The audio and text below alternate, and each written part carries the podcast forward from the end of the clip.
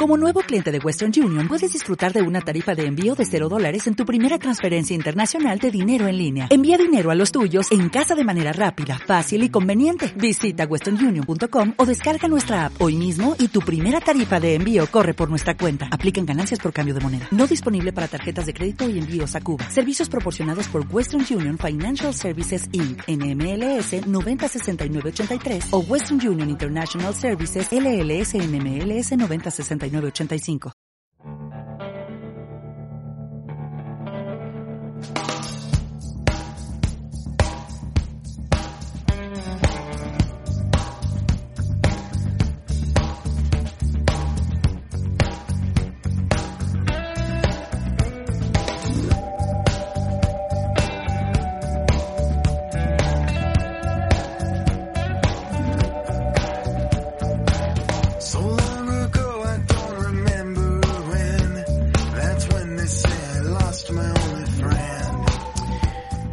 Bueno, por ahí creo que tenemos un compañero que se está muriendo. Por ¿Qué tal, Borja?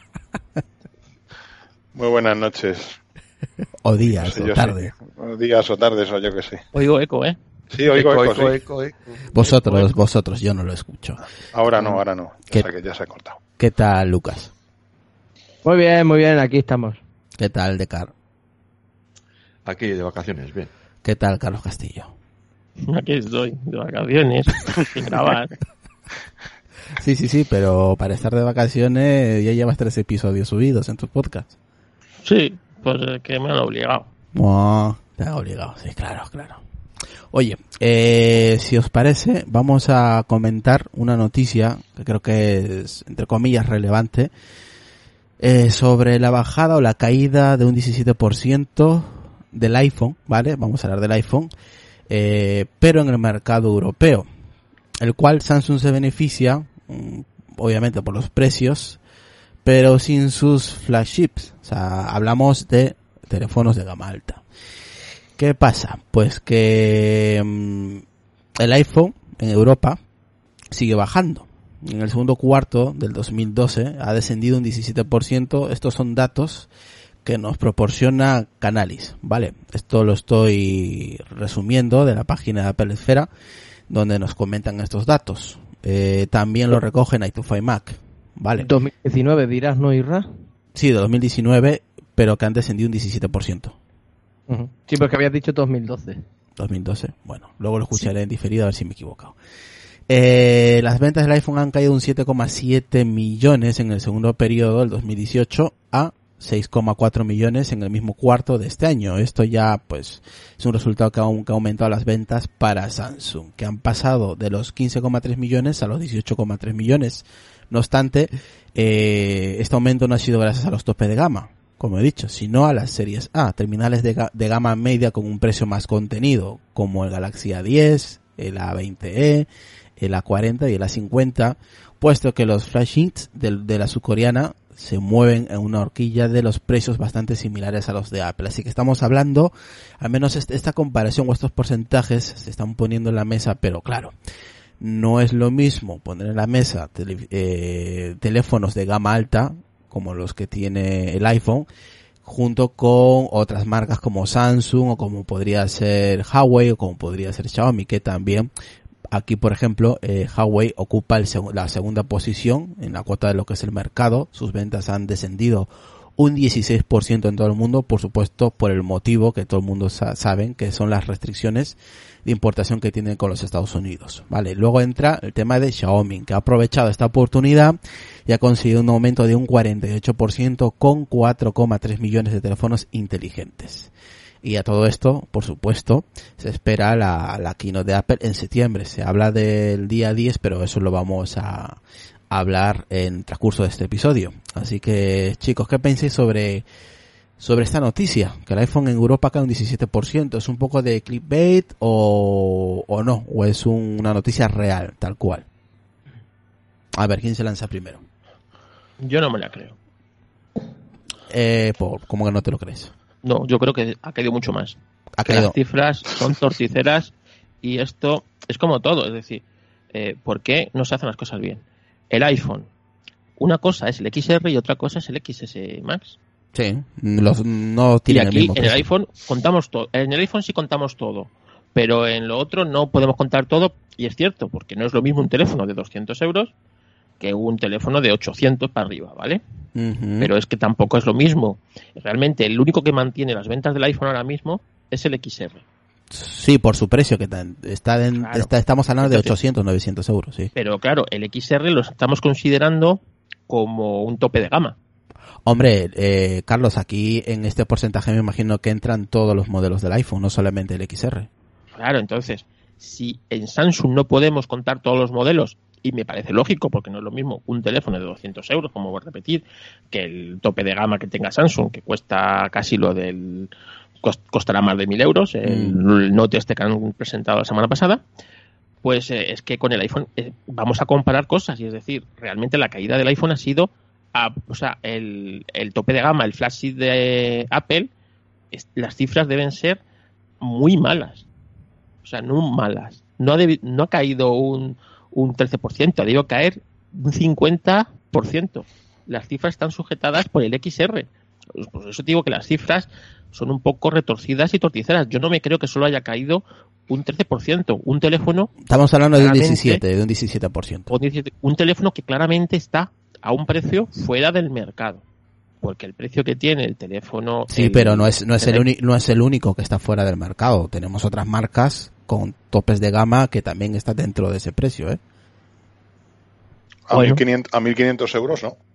A 1000 sí, a 1000 tenemos el Note 10, tenemos S10, pero yo creo que ya pero ya pero tú eres muy listo Borja. Tú te vas a la noticia, la noticia que está no, no, con merinas tú te vas al tope tope tope de gama que vale si no seas no seas cabrón también. no no pero aquí se está en esta noticia se están mezclando churras con merinas sí básicamente. Porque se está mezclando el descenso de ventas de Huawei que se la han repartido los demás porque está claro que toda esta historia de, de Trump o sea, antes tú ibas a cualquier centro comercial y, os a hacer la prueba, vete a una tienda de Orange y mira, es que quiero un teléfono para dar de alta una línea y quiero un teléfono baratito. Y seguramente te ofrecieran, hace un año te ofrecerían el P20 Lite de Huawei o el P10 Lite o el que hubiera en ese momento, te ofrecerían el Mate 20 Lite o el Mate 10 Lite o cualquier, o el P Smart o cualquier Huawei de estos de gama media baja.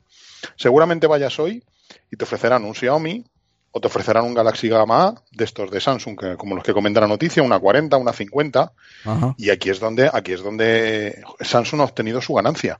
No es la gama alta, o sea, están mezclando por una parte el descenso de ventas del iPhone, que ha sido que ha sido considerable y más que nada porque pues está un precio, como dice Carlos, muy por encima de la media del mercado, y sí, quizás haya mezclado, tú por ejemplo te vas al el XS más básico, no sé cuánto cuesta, el de 64, ¿no? Es el XS más básico sí. y ese me parece que está en 1200 y pico, ¿no? 1100 1100 y pico. El, el, S10 Plus básico me parece que son 989 o algo así. O sea, ya son 200 euros de diferencia. Y bueno, no es mucho, pero es un 15% del precio del teléfono. Mira, estamos, aquí... Eh, no cuál es el precio, me parece que son 1200, menos me suena que son 1259, algo así. 1159, un X. 1159. Un, un, XS, normal, ¿eh? No, digo, digo el XS Max, porque es ah, el Max. Estoy comparándolo con el S10 Plus, que es el de la pantalla grande. Entonces, más o menos estamos hablando de unos 200 euros de diferencia. 1259. 1259. y, el, y, el, Samsung Galaxy S10 Plus, me parece que su precio de tarifa son 900 y pico, no llega a 1000. Sí, pero el, el S10 Plus es nuevo. Sí, bueno, y el XS Max también, tiene menos de un año, ¿vale? O sea, depende de lo que llamemos nuevo. Pero yo creo que aquí hay varias cosas mezcladas. O sea, por una parte está el descenso de ventas de, de, de, Apple, que yo creo que afecta a toda la gama alta, ojo, no a solo la gama alta de Apple. Y, y, seguramente Samsung también esté viéndose afectada por esto, lo que pasa es que Samsung tiene gamas más bajas que la sostienen. Pero ahora mismo el precio medio de venta de un smartphone seguramente, yo no sé si andaba sobre los 200 o 300 euros. Entonces, mm. creo que mucha gente está dejando de comprar gamas alta porque la gama media, por lo menos en Android, ya es lo suficientemente buena para no eh, quedarte con el culo al aire hace tres años seguramente un gama media de Android no fuera lo, tan, tan bueno como soy con respecto a sus hermanos de gama, evidentemente eh, todo avanza. El, problema de esta noticia es que, claro, lo que dices tú, mezclan churras con merina, entonces, claro, Eh, están mezclando eh, teléfonos de gama media con un teléfono en este caso de gama alta, ¿no? o sea, un cliente que iba por un XS Max no va a dejar de comprar un XS Max por comprar un Galaxy A50. Que exactamente, de 400 euros o de 500. ¿no? Pero seguramente un, quizás un cliente de un S10 a lo mejor se plantea comprarse un S10, se plantea comprarse una 80 de Samsung o una 70, que están muy cerquita en prestaciones y cuestan la mitad. Ahora. Entonces, ahí sí que hay, hay y otras gama, otras marcas, por ejemplo OnePlus, por ejemplo Xiaomi le están haciendo mucha pupa a Samsung, porque están vendiendo terminales de una calidad muy buena a y a un precio. a lo mejor al 50% de lo que es un gama alta de Samsung. Aquí el, eje, el, eje, está en la cuneta, el eje está completamente fuera de la, fuera de, de cualquier mmm, quiniela ahora mismo que hagas a la hora de comprarte un teléfono Android. ¿Por qué? Porque subió mucho los precios, no ofrecía un producto lo suficientemente bueno con respecto a la competencia y se está quedando en la cuneta. Y a Sony le está pasando igual. O sea, la competencia está chuchando y mucho. Claro, aquí la noticia, eh, el por qué estamos aquí es, es, ese porcentaje. Aunque Carlos dice que para él piensa que es mucho más del 17% que estamos comentando hoy. Claro, por lo mismo, porque yo creo que el que está sujetando las ventas es el XR. Sin duda. O sea, a lo mejor es un 17% de media, pero seguramente en una gama como la del XS o el XS Max, eh, yo no sé cuántos XS estarán vendiendo. Claro, como no lo sabemos. a ver, yo lo que tengo claro, si quería comprar un teléfono, un iPhone ahora, no lo compraría. Hombre, también hay que. No, te queda un mes, no ni ahora, ni el mes pasado, ni el anterior. A ver, eh, estamos ya muy cerca de septiembre. Y también ¿Quién se va a comprar fuera de empresas, o sea, a nivel particular? ¿Quién se va a comprar un iPhone? Hombre, está claro que también influye eh, que se acerca a la keynote de Apple en septiembre y las ventas no son las mismas cuando sale el nuevo modelo. O sea, pero no se, os olvide, no se os olvide que nosotros sí tenemos en cuenta que la keynote de Apple es el mes que viene, pero hay muchísimos compradores de iPhone que ni lo saben y que no, les ya, da sí, igual. sí. O sea, hay Eh, muchísimos eh, o sea, eh, no- Borja, sí, pero hay muchísimos otros que sí lo saben. hay muchos Pero que sí, que pero Claro, estos datos son hasta que junio, sí ¿no? lo saben. E incluso a nivel de empresa, a nivel de empresa te puedo decir, porque nosotros lo hacíamos, o sea, no Sí, se compraba o se ralentizaba la compra para hacer coincidirlo con el nuevo modelo que iba a salir. Para que pero era más estos datos son hasta junio, ¿eh? sí. O sea, son desde junio, son de, junio a junio. O sea, estamos hablando, Pues yo creo que ya está. estamos sí, hablando que el rango de que han cogido es de junio de 2018 a junio de 2019. Ah, bueno, pues hasta, pero ya junio, bueno, bueno, sí, Eh, es un año, pero vamos, habría que compararlo con otros años. Eso, entonces se vería si hay una tendencia diferente a la de otros años. Mira, a no ser, ahora mismo a no ser, yo estuve hace mm, un mes más o menos sopesando la posibilidad de comprar un iPhone 10R. Y claro, te pones a mirar los, los fríos números y las frías prestaciones, ¿no? Y tú ponías encima de la mesa un iPhone 10R y ponías encima de la mesa cualquier otro terminal de gama alta de Android. Y es que el iPhone 10R Pero- no pero tiene ¿cuándo? nada que hacer. Pero Hace- Borja, ¿cuándo? ¿Ahora? ¿Hace un mes? No, ¿Cuándo? no, me da igual, me da igual ahora que hace un mes que hace un año. O sea, tú coges, No, por ejemplo, no un lo creo. S9 Plus. No lo creo. Coge- No. nada, tú coges un S9, No, no. tú coges un S9 que es un teléfono de hace más de un año, de hace más de un año, ¿eh? Un S9 y- o un OnePlus 7, por ejemplo, y coges un, un terminal como el iPhone 10R y el iPhone 10R no hay por dónde cogerlo. Eso, O sea, eso es un- verdad, porque es un yo- teléfono de gama de, de gama de, de 900 849 euros, es el 859, el precio base, 64 gigas sin posibilidad de ampliación, con una pantalla que no llega a Full HD, que sí que es muy buena, pero no llega a Full HD, con una cámara que no tiene lente dual, con lo cual por software está capado para que no te permita hacer fotos en modo retrato nada más que caras, y eso es un tema software únicamente. O sea, es un teléfono que no hay por dónde cogerlo. Que sí, que en la gama iPhone es el que más está vendiendo y es el que se está salvando los muebles a Apple en iPhone porque es el más barato, sencillamente, y porque, y por el- porque es el que mejor batería tiene. Bueno, y- En- en la gama iPhone, pero es que ni con la batería- 7 se sigue vendiendo en la tienda, ¿no? Ni, sí, el iPhone 7, pero ni con la batería. Día me han No. llamado a mí si se podía. eh, lo dije que se compraba un iPhone 7. Mira, yo hace poco compré un iPhone problema. 7 Plus. En la historia la sabéis algunos del, del, del, del canal. Pues sale una oferta en, en Amazon Prime de 499 un iPhone 7 Plus de 128. La verdad es que el precio era bueno. Simplemente para hacer una reventa unos días después era bueno, ¿vale? Y bueno, el teléfono vino mal, por desgracia, con un problema de batería, lo tuve que devolver. Pero realmente compré el teléfono no para quedármelo, compré el teléfono para, para hacer un, un, hay un, un trueque, un cambalache pero realmente eh, ese precio no es el que tiene el iPhone 7 ahora mismo en, el, en la tienda de Apple.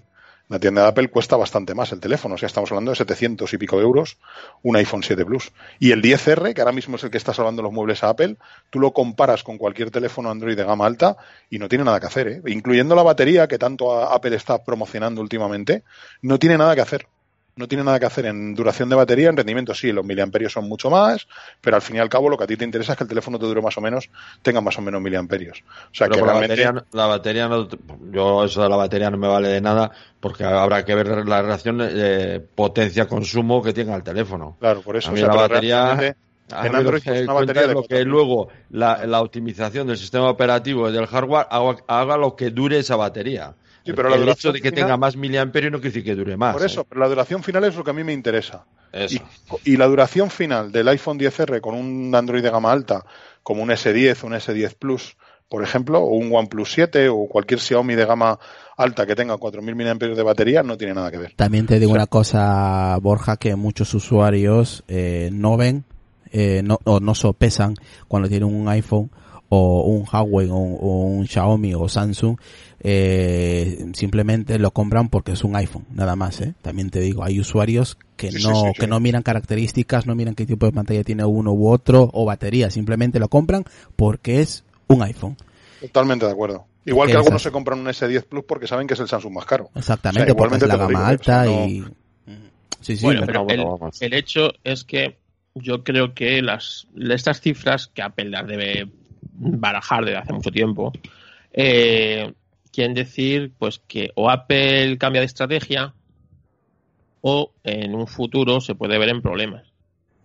Porque si quiere virar hacia los servicios, como parece ser, necesita, como sus servicios no son, eh, digamos, mm, abiertos, necesitas un teléfono, un dispositivo principalmente Apple para trabajar con ellos, o, o ir a estrategia y empieza a sacar mm, dispositivos más baratos para que la gente para tener más dispositivos y poder potenciar los servicios o si no mm, vamos a ver que los, los servicios no van a crecer porque el número de usuarios de, de los iPhone y de los equipos no va a crecer tampoco ¿me entendéis lo que quiero decir? Sí, sí, a ver, si yo creo que Apple ahora mismo lo que tiene es un poquito de envidia del modelo de negocio de Microsoft. El modelo de negocio que ha conseguido Microsoft y el viraje que ha dado Microsoft en 10 años. O sea, Microsoft, era una empresa orientada a venderte software en cajas. O sea, que tú llegaras a un centro comercial o tú eras una empresa y comprabas 200 paquetes de Office, comprabas 2.000 licencias de Windows o comprabas 30 licencias de Windows Server. Y Microsoft en 10 años ha virado completamente. Y ahora Microsoft lo que quiere es poner el taxímetro y cobrarte todos los meses por usar Office 365 o por usar Azure o porque contrates de todas maneras máquinas en la nube y lo que quiere Apple es eso son diferentes producto. son diferentes negocios ahora mismo eh también te digo. Sí pero lo que Apple quiere al fin y al cabo es llegar a los servicios o sea llegar a vivir de los mm. servicios. Sí, porque una buena, buena parte de sus ingresos sean debidos a los servicios. Evidentemente Microsoft pues sigue teniendo su división de Xbox su pequeñita división de hardware etcétera etcétera pero realmente lo que les, por lo que le está entrando en dinero es por los servicios. Pero es que Microsoft si era una empresa, una empresa de, software. Pero es que Apple era una empresa de hardware. Sí, fabricaba su propio software también. Exactamente, pero su propio software era porque vendía su hardware. Y esto Decar lo explicó muy bien hace tiempo en un podcast, que Apple es una empresa que vende dispositivos y siempre lo ha vendido. Sí, pero es que los dispositivos de Apple sin su software no son nada. Claro, porque tú el, software el software de Apple no lo puedes instalar en otros dispositivos, ¿vale? O sea, tú no puedes instalarte. Bueno, bueno, pero, pero entiéndeme, yo no puedo comprarme un Samsung y meterle BIOS. Ojalá. Hombre, a un usuario de, a un usuario de calle no lo vas a poner a hacer eso, pero a nosotros sí, porque tenemos a lo mejor, ¿sabes? Haciendo una virguería lo puedes dejar funcionando, pero vamos, entenderme. sí, sí, está claro. Y, y, Apple no es Google, ¿vale? Y no es Google. Y, y Google no es Apple. Y cuando Google se pone a, a, jugar a ser Apple, la caga y y lo veis cuando Google quiere sacar una especie de iPhone, te saca y el, el Pixel este y hasta que no ha pasado una serie de generaciones no logra más o menos y cuando Apple se pone a jugar a ese Google la caga porque porque no es su no es su mercado, no es su tema. Entonces, por eso te digo que estas cifras para mí me preocupan en, eh, lo que te digo, ¿no? Es decir, que hay un cambio de tendencia muy grande. O Apple cambia de rumbo y empieza a crecer por abajo, ¿vale? Es decir, a tener dispositivos a los que la gente pueda acceder más y otros mercados, es decir, mercado indio, mercado chino, mercado en los que no tienen tanto poder adquisitivo, o si no, esto de los servicios no se sostiene mucho, porque si tú no... Eh, Apple Music prácticamente no lo puedes escuchar ni usar dentro del ecosistema Apple. Si otros servicios necesitas tener un cacharrito Apple para usarlo y cada vez hay menos cacharritos Apple, pues te ves en problemas. vamos a ver, es que Apple lo, vamos a ver, es que los servicios que habla, que habla Borja de Microsoft, los servicios que hablamos de Apple y el amigo Tim no tienen nada que ver. ¿eh? Los servicios de Apple ahora mismo estamos hablando de los servicios de audiovisuales, entiendo eso, porque es lo que, es lo que está haciendo.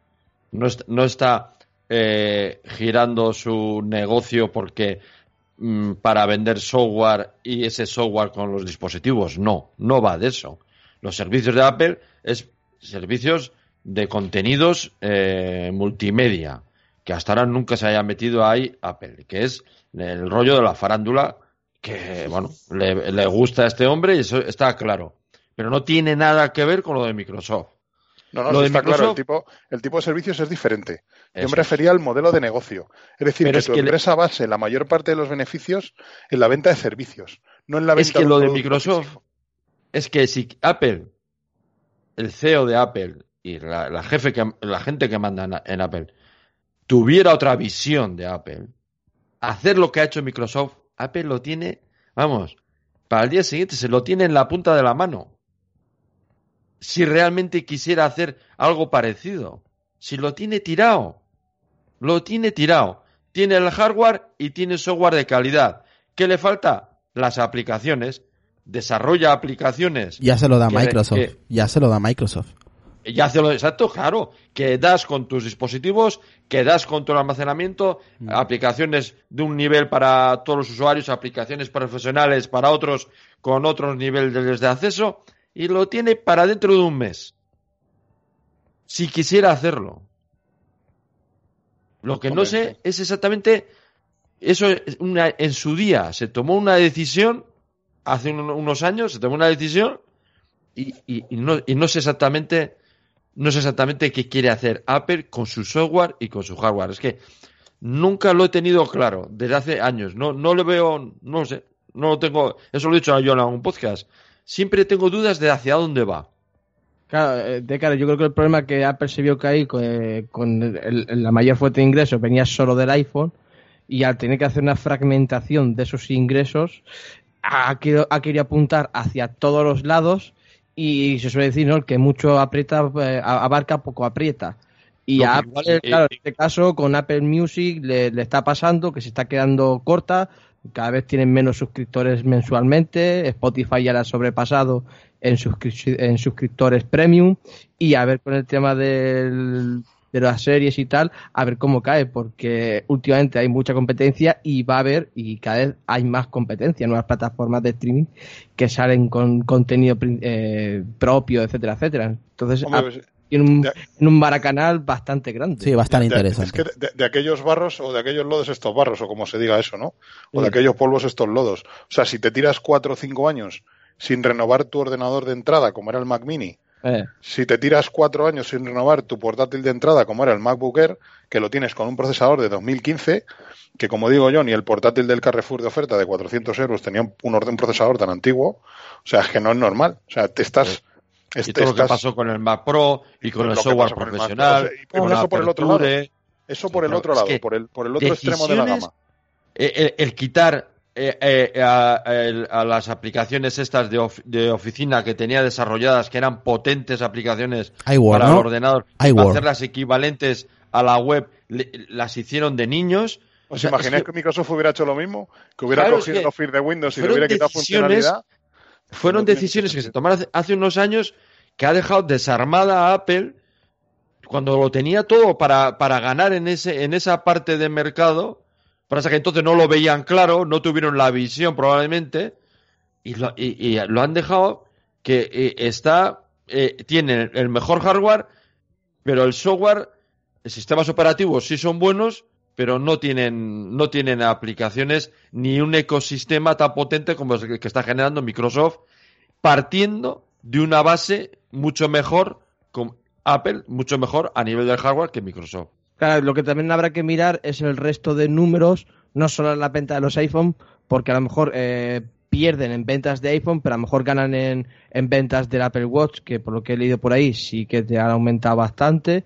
Entonces, claro, Apple yo supongo que hará un equivalente de lo que ha perdido y lo que ha ganado, y a lo mejor no es tanta la pérdida. Sí que habrá una, disminución, y eso no solo le pasa a Apple, le pasa al resto de marcas, por el tema de la saturación de mercado, que ya más de una vez lo hemos comentado, habrá que hacer una equiparación de todo. claro, yo también pienso que esta noticia o este artículo, pues sí, eh, te mezcla, como has comentado tú antes, Borja, al principio, te mezcla um, con, con, con, PAM, pero bueno, mm, lo mezcláis de una manera para que la gente entre directamente. Apple pierde el 17% de, de, de, venta de los iPhones, pero mm, realmente ha dejado de ganar dinero también.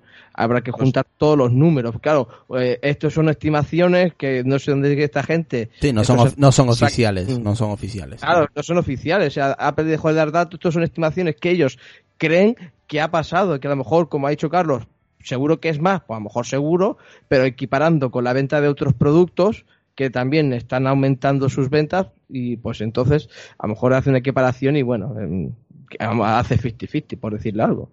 La historia de Microsoft y la historia de Apple se demuestra que la visión, el tener capacidad de visión de ver el mercado, eh, es la que te da la ventaja.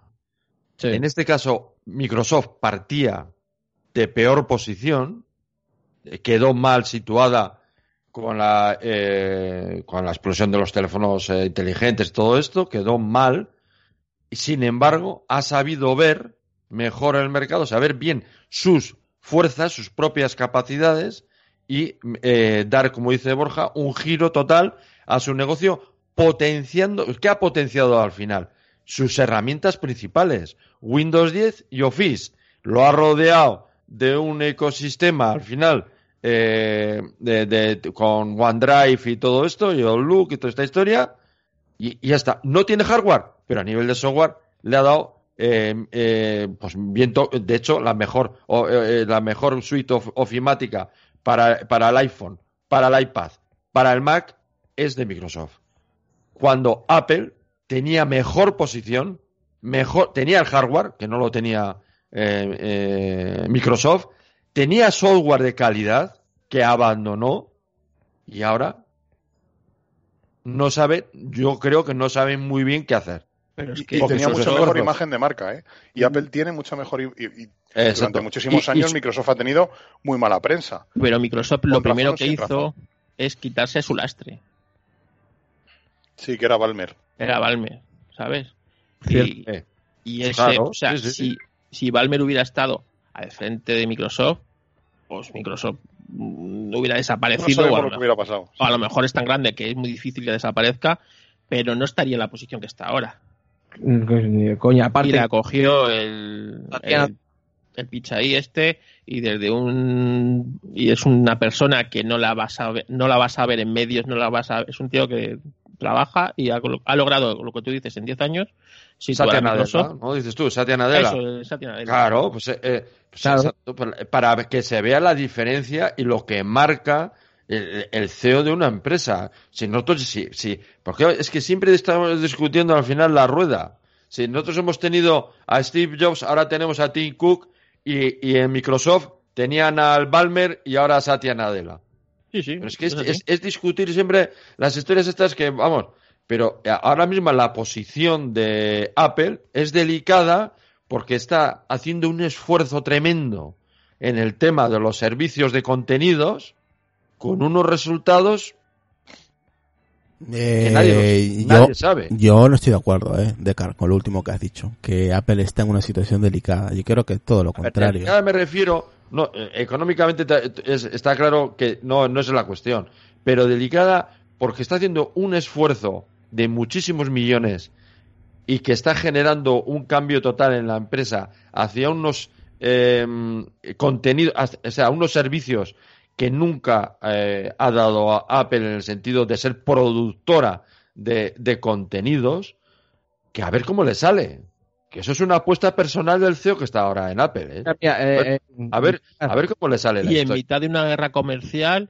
que ahí estás de, pelota, ¿eh? De pim pam pum. Claro, mira, Apple tuvo la, la, oportunidad de comprar Warner y ahora quién se la ha llevado, el dueño de TNT, el Carlos Slim, se ha llevado ahora a Warner. Eh, Apple pudo hacerlo y pudo comprarlo y, olvidarse de crear una plataforma de cero, sino tener ya una plataforma construida con seguidores y todo. Entonces, eh, ahí lo podría haber hecho bien Apple. No lo hizo, lo dejó perder esa ocasión, no quiso invertir ahí. Creo que no. Creo que Apple puso dinero sobre la mesa, pero los de Warner se, se negaron a, a comprar en ese momento, creo no querían no querían vender su, su, empresa, vamos. Creo que era así, ¿eh? Yo personalmente, y por supuesto yo no soy CEO de nada y, seguro que me equivoco, pero vamos, yo personalmente eh, yo creo que la dirección que tenía que haber llevado Apple habría sido más hacia el tema, o sea, lo que ha hecho Microsoft y para nada meterse en... Es que yo no me habría metido donde se han metido. Yo personalmente no lo habría hecho. Por supuesto, seguro que me equivoco, ¿eh? yo no lo habría hecho. Yo no me habría metido en la producción de contenidos. Lo que habría hecho es que mi plataforma habría todos los contenidos del mundo con las, con las mejores características técnicas y, vamos, eh, eh, hacer una aplicación decente de, para el tema de, de, iTunes y todo esto, pero, pero yo no me haría productor de nada. Yo, yo, yo haría de medio y lo que siempre ha manejado Apple bien eh, que es el software y el hardware. Pero bueno, ellos son mejores eh, cabezas pesantes y supongo que tendrán otras ideas, otras, otras visiones, ¿no? Además, tú, fíjate, si tú quieres dedicarte a los servicios, lo primero que tienes que hacer es que tus usuarios de tu plataforma solo quieran tus servicios, ¿vale? Mm. Y estamos viendo que no es así, que es que hay mucha más gente usando Spotify que Apple Music, porque Apple Music, pues, no llega al nivel de Spotify eh, que mucha, gente. Sí, perdona. Eh, y, lo mismo pasa con iCloud y lo mismo pasa con, con todos los servicios a los que Apple accede. Y eso es básico. tapa ahí ese parche, o sea, ese pinchazo, pon ahí el parche y a partir de ahí empiezas a construir tu tema de los servicios y que tu gente de tu plataforma, el famoso ecosistema este eh, de Apple, el famoso ecosistema, coño, que, que la gente no quiera salir de, ese ecosistema, cuando vemos que no es así. Exacto. El iCloud, que siempre ha sido lento. Cuando era, ¿cómo se llamaba antes? Eh, no me acuerdo cómo se llamaba. el Mi, ¿no? Antes, el Mi, que mm. siempre ha sido lento y, siempre, siempre, nunca, siempre ha sido lento, porque probablemente las tecnologías que se usan son las mismas. El, tema de la música, el tema de la música le está ganando eh, Spotify. ¿Por qué? Porque Spotify tiene una aplicación no, no, tiene una web app. O sea, es que Apple, que tiene todos los millones del mundo, porque al final los contenidos, la base, la música, es prácticamente idéntica en uno en otro. ¿Qué es lo que le diferencia? El front-end, que en, Apple es una web app y, y, en Spotify, en todas las plataformas, es una aplicación. Y tiene muchas más posibilidades y el funcionamiento, pues con base de datos y con otro, es muchísimo mejor para darle servicios y posibilidades al usuario. Y, eh, Apple es incapaz, durante todos estos años ha sido incapaz de cambiar su aplicación de música. Pues por eso. Y hacerla una aplicación, de, una aplicación, y no es una aplicación, no una web app, sino una aplicación nativa de iOS, una aplicación nativa para macOS. Pues incapaz. por eso, cuando yo veo estas cifras, veo que en un futuro o o se toma otro rumbo y se, y se vira, y Apple es como un petrolero, no se vira de la noche a la mañana, es decir, necesitas mucho espacio para, para virar. Esto es como el Titanic, cuando tú ves el iceberg, ya no puedes girar.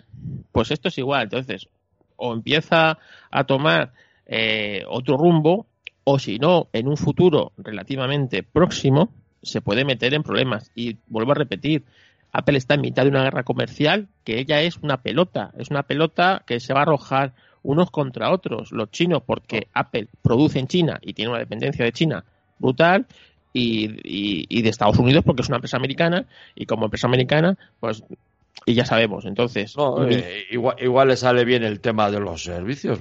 igual estamos nosotros equivocados, no lo sé. Pues, Desde luego, le sale bien el tema de los servicios. ¿Tienes muchos servicios de Apple?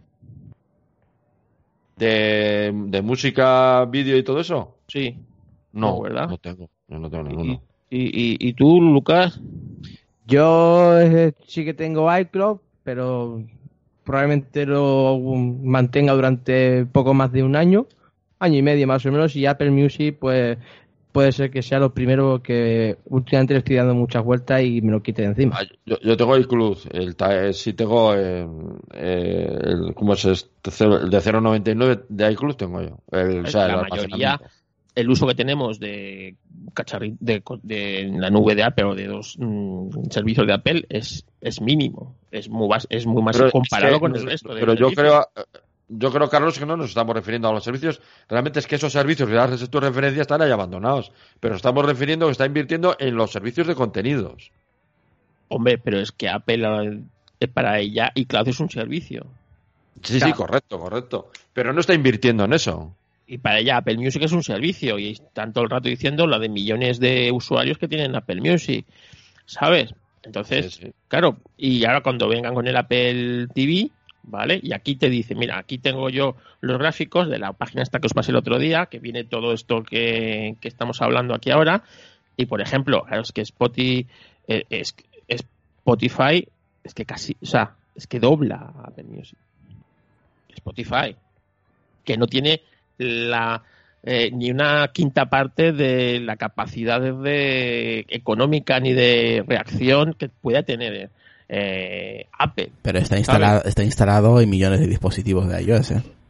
Claro, pero es que encima, o sea, y jugando en desventaja, como ya hablábamos en otro capítulo, entiéndeme, contra Apple Music, y ahí lo tienes, ¿no? Y, y, bueno, y es, es, así, es decir, es que, claro, mientras Apple Music puede, o sea, mientras Spotify puede vender sus servicios a los de Apple, a los de Android, a los de Windows y el día que salga otro sistema, otro sistema, Apple solamente vende sus servicios a los usuarios de Apple. No, Apple Music está en Android, pero bueno. ¿Pero qué? ¿Cuántos debe haber funcionando con Apple Music en Android? Lucas. Bueno, sí creo que tú más de un montón de reseñas pues, malas. Mm. Cuatro matados, ¿sabes? Cuatro matados que también tengan una cosa y que lo tengan instalado, pero yo no me creo que nadie que eh, tenga un Android como teléfono de cabecera esté, esté así en, Apple Music. Claro, lo que pasa es que Spotify, Spotify eh, ya ha llegado, al, eh, como digo yo, al momento Danone. El momento Danone es el momento en el que tú, en vez de ir a la nevera y coger un yogur, coges un Danone no un yogur. Pues Spotify es igual. O sea, la gente cuando te habla de buscar música en streaming en Internet, no te habla de vamos a buscar música en un servicio de streaming. No, búscalo en Spotify. ¿Vale? O sea, ha llegado a ese punto. Entonces tiene que pelear ahora con gigantes de la talla de Netflix, con gigantes de la talla de Spotify, sus nuevos servicios. Lleva 10, 15, 20 años intentando luchar con gigantes de la talla de Gmail, por ejemplo, de Gmail o de, o de Outlook.com y no lo ha conseguido porque Apple sigue teniendo, de los grandes de la tecnología, sigue teniendo el peor servicio de correo web de todos ellos. Ni el de Microsoft, ni el de Gmail, ni el de Yahoo, que en paz descanse, eh, eran tan malos como, como, el de, como el de Cloud. O sea, y ahora se encuentra la tesitura de que va a apostar muchísimo dinero en ese mercado de los servicios de, de, de los servicios multimedia, de Apple Music, del servicio de streaming que se llamará Apple TV o no, no lo sabemos, que eso es otro, eso es otro berenjenal ahí que tienen montado con los nombres del Apple TV, pero vas a luchar contra Netflix, ¿eh? que, que, ya está en el mercado, vas a luchar contra, HBO ¿eh? que tiene, y, contra, Disney, que, que, va a entrar como elefante en cacharría, y vas a luchar contra Spotify, que es una empresa paradójicamente muy pequeña, pero que ha llegado a ese momento que digo yo, el momento Danone, que todo el mundo identifica al servicio de streaming de música en la nube con Spotify. Y nadie se acuerda de Apple Music, ni de Tidal, ni de otros muchos, ni de Deezer, ni de otros muchos que hay por ahí. Ni de, Pandora, ni de Pandora, que creo que fue el primero. Tampoco. No, nos acordamos nada más que de Spotify, porque llegó en el momento justo, ofreció el servicio justo, al precio justo y se ha quedado con el mercado. Y tienes que luchar contra ellos, es muy difícil. sí, tú hablas de música en streaming y lo primero que te viene a la cabeza es Spotify. O sea, que no es, es, como, claro, es como luchar contra YouTube. es como si llega ahora un gigante como Microsoft y dice, voy a lanzar un servicio de streaming de vídeo. ¿Y cuánto lo han intentado y se han quedado en la cuneta? Porque está YouTube y, y, y, y Vimeo que se acuerdan un poquito de él para cierto tipo este de mercado. Twitch, que, está muy sí, está muy especializado en el tema de streaming de videojuegos y demás. o sea, en el streaming y ya está. O sea, pero el, número uno es, YouTube. Y cuando vas a buscar un vídeo en internet, la gente no dice voy a buscar un vídeo en streaming, no, voy a buscarlo en YouTube. Igual que dicen voy a buscarlo en Google, con los buscadores, pues igual. Que Microsoft lo intentó con Bing y Bing sigue siendo una cosa testimonial. Realmente. O sea que se está metiendo en un berenjenal bastante bastante importante. De Cuando su, su mercado es vender dispositivos dispositivos que además funcionan bien y que la gente está muy contenta con ellos y no quiere irse del ecosistema Apple. Pues eso es lo que te decía yo, Carlos, potencia eso. Claro. Si eso, si lo tenía, si, Apple lo tenía fácil. De momento, eh, los más fuertes ahora mismo en el mercado, al menos de dispositivos que tenga Apple, eh, que se lo lleva son dos dispositivos, eh, dejando al lado el iPhone es los AirPods y el Apple Watch. Son los dispositivos más vendidos. Y dos dispositivos que sin el iPhone no sirve. Pierden mucho. Para empezar, el reloj sin el iPhone no funciona. Bueno, ahora con el Series 4 mm, es más independiente. Ya, pero, no, pero de tú no lo puedes comprar con un Android. Además que eso yo no le daría, es que es la orientación que des a una empresa y, la idea que tengas tú como jefe de esa empresa es importantísima.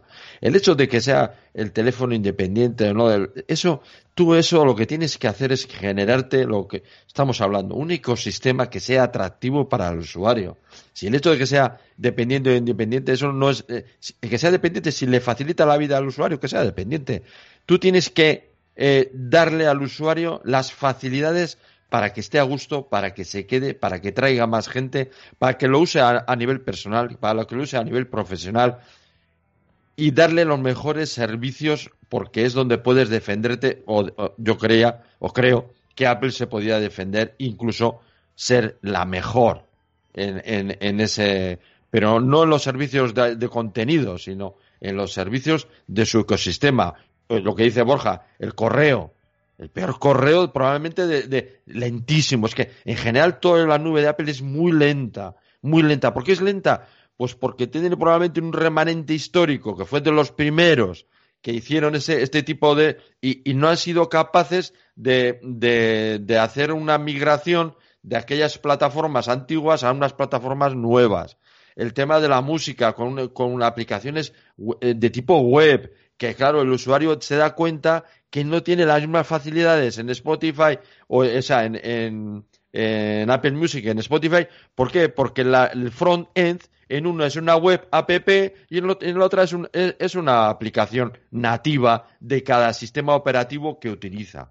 Entonces, es que eso es lo que... Y abandonas tu, tu software profesional eso es. mano de Adobe. Eso es. Y luego, que ese fue el momento, Carlos. Ese, fue, el momento. Ese fue cuando, se cuando se abandonó Apertura y toda aquella historia.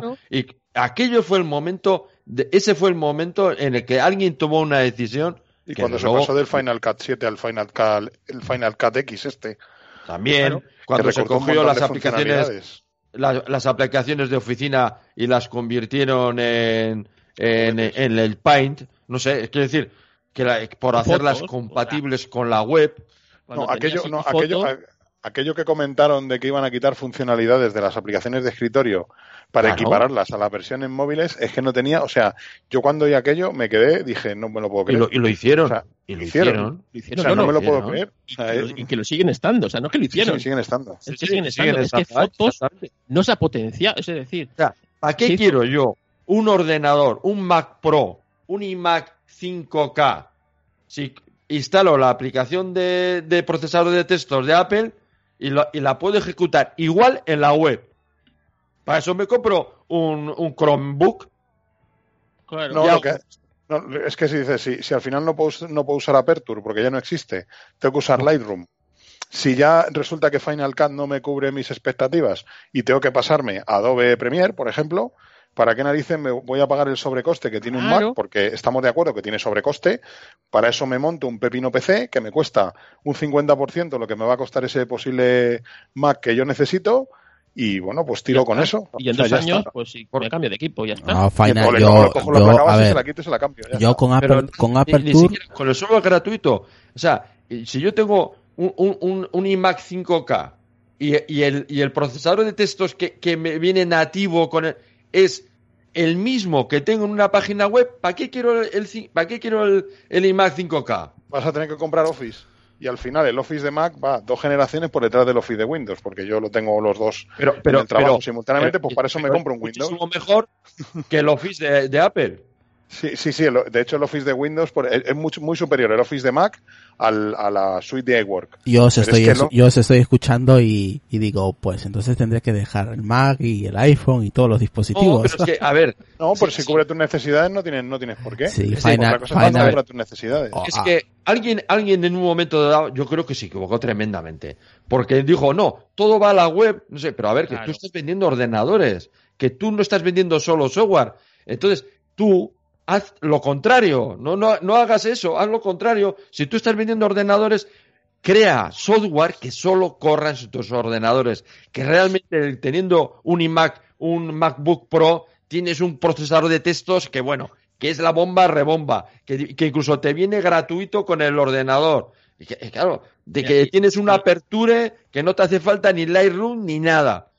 éramos, éramos clientes cautivos y además con síndrome de Estocolmo. ¿Sabes?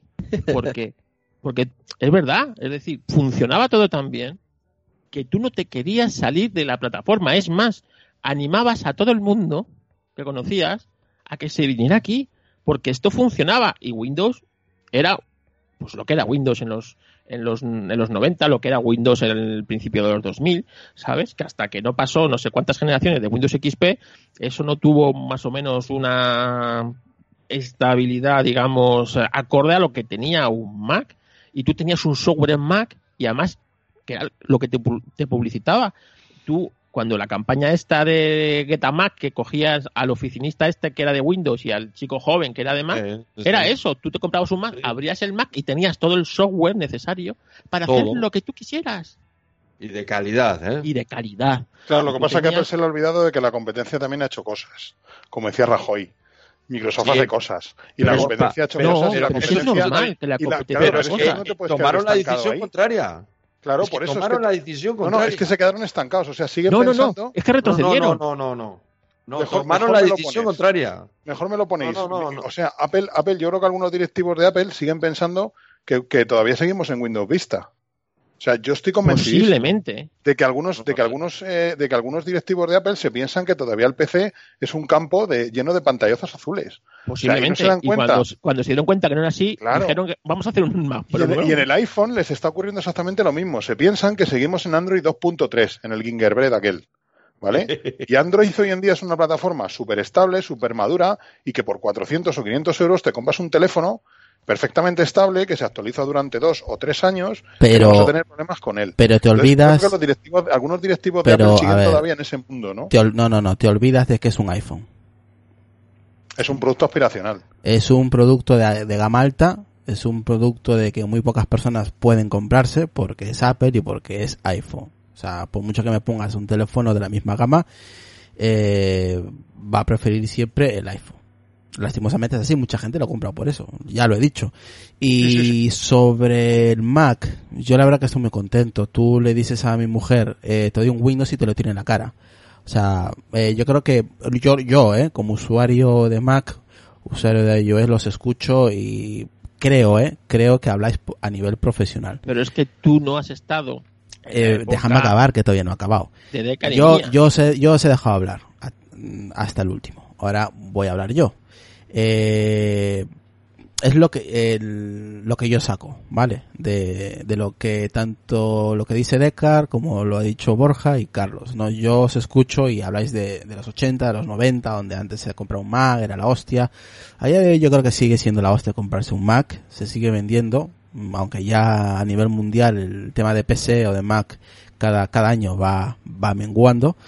Eh, se vende más, más tablet curiosamente eh, y menos, menos smartphone, ¿no? También por el precio elevado que tiene en este, en este caso el iPhone. Pero, eh, os voy a volver a recordar, todo el mundo no es profesional. Eh, es cierto que este, Apple eh, ha retirado Aperture, que yo lo tuve, lo tuve eh, cuando compré mis, mis primeros Mac. Eh, Final Cut mm, Pro o Final Cut X sigue siendo un, sistema o un programa estupendo que a día de hoy se sigue utilizando, muchos youtubers lo utilizan, mucha gente profesional lo utiliza a día de hoy, sigue siendo un programa potente que, pues eso, que lo tienes que comprar aparte. Comparto la idea de que debería de venir eh, ya gratuito dentro de, de tu Mac a la hora de tu compra, ¿no? Pero claro, estamos en otra época, ya no estamos en los 80 ni en los 90. Eh, mucha gente no es profesional, hay muy poca gente. Si hablamos de porcentajes, el porcentaje es muy pequeño a comparación con el usuario de calle. El usuario de calle no se va a fijar si lleva eh, Aperture, si lleva Final Cut. O sea, la gente no se va a fijar, simplemente lo que va a hacer, lo que va a querer es encenderlo y punto, y que le funcione. Ese es el 90% de los usuarios a nivel mundial, sea la plataforma que sea. ¿eh? Ya si nos metemos en Linux ya es más jodido todavía el porcentaje pero en Mac y en, y en Windows yo creo que lo que busca el usuario de calle, que es el 90%, es que funcione. Nada más, o sea, eh, yo los escucho y sí, tenéis razón, pero yo creo que tenéis razón en el apartado profesional, que es ahí donde Apple se ha quedado un poco más atrás. A nivel de, smartphone, eh, es cierto que muchas marcas eh, chinas eh, le están sacando varios, varios pasos a Apple a nivel tecnológico. Eh, pero al final el que decide es el usuario. Eh, hay mucha gente que se compra el iPhone porque simplemente es su plataforma favorita y ya está. Gente que cambia a Windows, bueno, bueno, ya no está, el Windows móvil este ya desapareció. Eh, gente que cambia de Android a, a iOS sin ningún problema y no tienen apuro de, estar en las dos plataformas. Y hay gente que está en, el sistema iOS con Mac y más, más, que contentos. Pero yo creo que vosotros os quejáis de, pero ya a nivel profesional. Y yo creo que este podcast tampoco se trata de que aquí la gente, la gente que nos escucha, eh, seguramente que el 95% sea usuarios de calle, usuarios comunes, no son usuarios profesionales. Y claro, escuchan esto y parece que Apple mañana va a quebrar. Y tampoco se trata de eso. Es un porcentaje donde ya se veía más o menos, que ya lo hemos avisado, de que a partir de ahora el iPhone, los siguientes iPhone van a ser cada vez, se van a vender menos y lo que más está vendiendo son temas de servicios, eh, el Apple Watch está vendiendo muy bien, el iPad también se está medio vendiendo bien, los, Air, los AirPods lo mismo. hay otros dispositivos que le están sacando el pastel también, parte del pastel de las ganancias al iPhone. Antes el iPhone era el teléfono más vendido de la compañía. Ahora han cambiado los, los, tornos. Y ahora los dispositivos que, más, que más se venden, curiosamente, son los dispositivos que cuando salieron dijeron que iban a ser, pues eso, una mierda o que no se iba a vender un carajo. Y mira tú pues a día de hoy son los dispositivos que más venden, eh, separando el, tema de, ¿no? de, del smartphone, de, del iPhone. Y seguramente eh, este año eh, va a ser un refrito, básicamente. Yo estoy seguro de que sí, va a tener muy buena cámara, va, va, a haber gente que se lo va a comprar, pero para mí, personalmente, ya viene a ser un refrito lo que ya sabemos que va a salir. Porque el mercado del smartphone, como puede ser eh, Xiaomi o Huawei con el P30, que es un teléfono cojonudo, que ya le saca el tema de cámaras y ya es otro mundo. Eh, y son teléfonos caros, ojo, eh, no valen 300 ni 400 euros, eh. Estamos hablando de teléfonos que valen 800, 900, ya estamos hablando de gamas altas. Eh, y, y, eso ha cambiado. Apple, ¿qué va a hacer? No tengo ni idea. Mm, va a ser un refrito este año porque le toca, es la versión S. El próximo año veremos qué es lo que hace Apple. Se está hablando de que el próximo año va, a haber un iPhone con que con huella dactilar sobre debajo de la de la pantalla con Face ID que va con el tiempo va a, tender a desaparecer o de repente ni lo sacan y ya está. Es que no se sabe, pero este año ya os aseguro que en septiembre va a ser muy aburrido porque vamos a comentar cosas que ya hemos dicho en el podcast durante meses antes y poco más tiene que ser Apple. Al nivel de, smartphone, no sé si estáis vosotros conmigo, Apple ya a día de hoy poco puede hacer. O sea, simplemente mejorar lo que el mercado ya tiene, el o sea, lo que ya tienen las otras marcas. Poco más puede hacer Apple, ¿eh? A ver, lo que pasa como tú bien dices, tienes un nicho de mercado. O sea, yo tengo amigos que, por muy bueno que sea el Android que yo lleve, ellos quieren un iPhone y les va a dar igual. Sí, lo que te y siguen con y siguen con su iPhone 6S y cuando tengan que cambiar, pues se comprarán el iPhone que corresponde a ese año, ¿vale? Y les da igual que la cámara de su iPhone solo tenga una lente y que la de mi Xiaomi tenga tres y tenga un gran angular o del Huawei P30 Pro que tenga un gran angular, un zoom óptico y, la leche en bote, ¿no? Pero realmente si te vas a quedar con ese mercado, eh, ojito, porque eso es un mercado que puede ser muy volátil porque no te van a comprar porque seas iPhone, te van a comprar porque ellos realmente se sienten cómodos con la experiencia del, dispositivo. Del Pero como haya, como haya alguien que en algún momento les ponga delante algún otro dispositivo que pueda ser incluso mejor y que pueda ser más económico y que pueda tener alguna otra ventaja, como por ejemplo una cámara que tenga un zoom óptico o alguna otra, algún otro truco tecnológico, pues seguramente se pasen a él. ¿eh? Ese puede ser un mercado peligroso, no el de los amantes de la marca, porque ahí sí que puede haber. Ahí, a mí me ha recordado lo que ha dicho Israel. Eh, eso es lo que ha dicho Israel. Estoy seguro, seguro, que es lo que pensaba el CEO de Nokia en el año 2007. Hmm, eso, lo que ha dicho Israel. Exacto, lo que ha dicho Israel. No, lo que pasa, yo eh, lo que lo que dice Borja es y es verdad, ¿no? Pasa que esto eh, los que se han unido a Apple en los últimos 10 años no lo ven. Apple nunca ha sido una empresa mm, de masas. Era una empresa minoritaria en todo. Eh, primero los ordenadores siempre ha sido minoritaria con respecto a, a los PCs. Y en 10 años pasó de ser una empresa de pues de nicho, que la seguíamos los que los que estábamos en ella y queríamos, a ser una empresa a, la más eh, popular, ¿no? Entonces, eh, Apple tiene que ver si quiere seguir siendo la empresa más popular o quiere volver a lo de antaño. Entonces, eh, volver a lo de antaño, pues significa perder muchas cosas por el camino que tiene ahora Apple.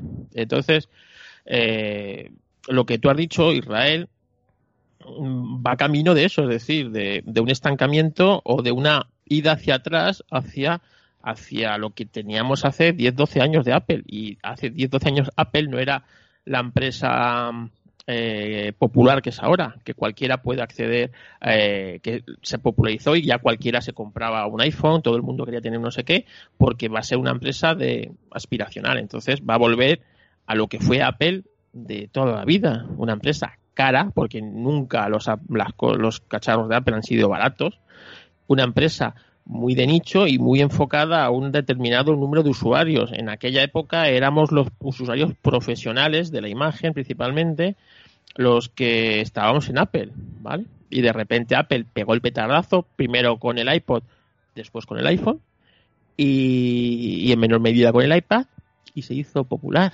Pues ahora tiene que ver si quiere seguir siendo popular o, no quiere seguir siendo popular. Entonces, pues eso lo tendrá que ver Apple, pero como os digo, estas cosas no se hacen de la noche a la mañana. Y cambiar estas dinámicas y cambiar todas estas cosas, pues es muy difícil. Es muy difícil y son años, ¿eh? O sea, son años. No sé, parece que estamos hablando de, de la caída en bolsa de Apple o algo parecido.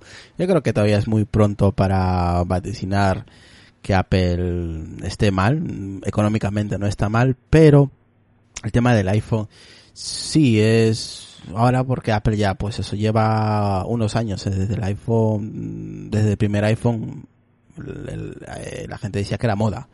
Ya llevamos más de 10 años con, con el iPhone, ¿eh? O sea que de moda, la moda duran 2-3 años, no 10. Mira, ahora, ahora mismo hay dos nichos de mercado donde Apple sigue siendo dominador el porque está tecnológicamente por encima de los demás. Uno es el iPad y otro es el Apple Watch, efectivamente.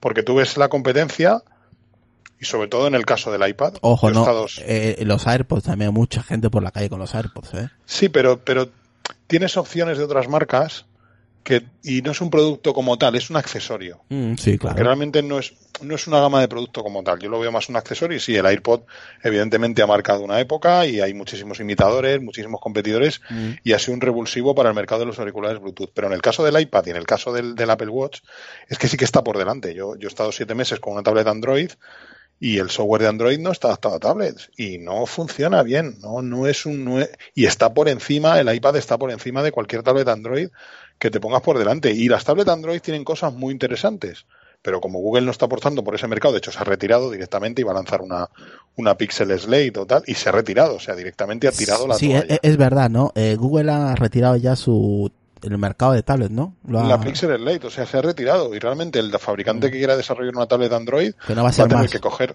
sí, no va a estar oficialmente soportado, vas a tener que coger el sistema operativo y adaptarlo tú, porque realmente Google no te va a echar una mano.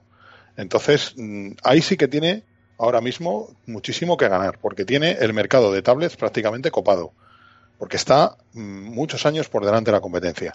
Y en el caso del Apple Watch, me refiero a lo que son wearables y dispositivos de muñeca de gama alta, va muy por delante. Cualquier teléfono con Android, con Wear OS este, es que el, Watch le da 100 patadas. No hablamos del mercado, por ejemplo, de la Xiaomi Mi Band 4 o hablamos del mercado de Amazon, de relojes de gama media baja que son, diferentes, son diferentes.